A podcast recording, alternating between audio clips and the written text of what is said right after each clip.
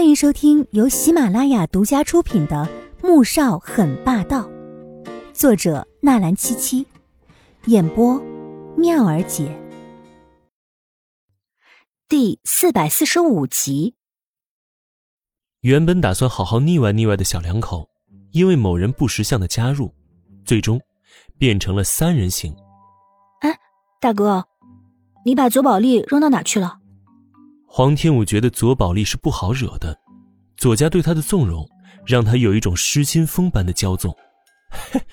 他呀，现在好的很。黄天觉想到昨晚看到的那一幕，泛起一丝冷笑。左宝莉从初中起就没有断过男人，只是他没想到，竟然会饥渴到那种地步，也难怪，他会一眼就看上穆萧寒了。黄天武张了张嘴。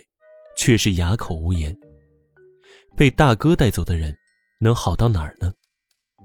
此时，左宝莉确实如黄天武说的那样，好得很，连经理都震惊了。二十个体力强壮的男公关，竟然敌不过一个看似娇媚柔弱的女子，难道真是要用猛了？等药效退了之后，左宝莉跌跌撞撞的进入浴室清洗一番，又换上睡袍。这才拿出手机打了一个电话出去。哥，我要穆家、黄家，一个一个的都不得好死。你现在在哪儿？左印已经猜到他没有得手，打了一天电话也不接，现在忽然打电话过来，却是说了这样一句，让人摸不着头脑。左宝莉将地址报给左印，这才回到沙发上。眼底闪过了一抹深切的恨意。黄天觉竟然和穆萧寒联手对付他，简直就是该死。此时，他还不知道黄天武就是季如锦。左印带着一套衣服来到左宝莉说的地址，不禁皱起眉头，却还是问清了楼层之后便进去了。找到房间，左宝莉将门打开，他便看到了震惊的一幕。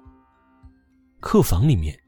淫乱不堪，左宝莉接过衣服，便进入浴室换好。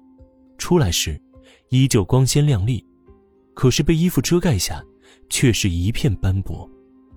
她喜欢长得帅、身体又强壮的男人，也不介意和别的男人发生关系，因为这对她来说并不是什么稀奇的事情。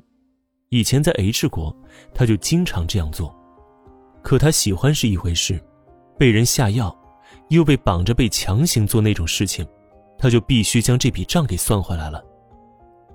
这个世界上，只有他左宝莉算计别人，可没有他被别人算计的时候。这到底怎么回事儿？左英到现在也没有从刚才那一幕的震惊中回过神来。显然，昨天晚上的场面只会比刚才看到的更加激烈，更加恶心。我给穆萧寒下药，他发现了。用麻药把我迷晕过去，黄天觉就把我送到这里来，还给我配了二十名公关。刚才你也看到了吧？左宝莉的声音淡淡的，听不出什么情绪，只是那眼中散发着狠毒的是要吃人的目光。这是他长这么大遭遇到的第一次屈辱。穆萧寒为了一个死人，竟然敢这样对他，还有黄天觉。什么时候和穆家搅在一起了？哥，黄天武呢？我要以牙还牙，我要给他找二十个公关。对，或者冲黄天雪动手也行。左宝莉只想着如何泄愤，一把抓住左印的手，问道：“左印听了，眉头突突的跳着，脸色阴沉的似能滴出水来。你碰小五试试看。”哼。那我就对付黄天雪，我要让黄家知道我的厉害。到时候，我一定要让黄天觉后悔，要他跪下来哭着求我。左宝莉恶毒的冷笑，踩着高跟鞋朝外面走去。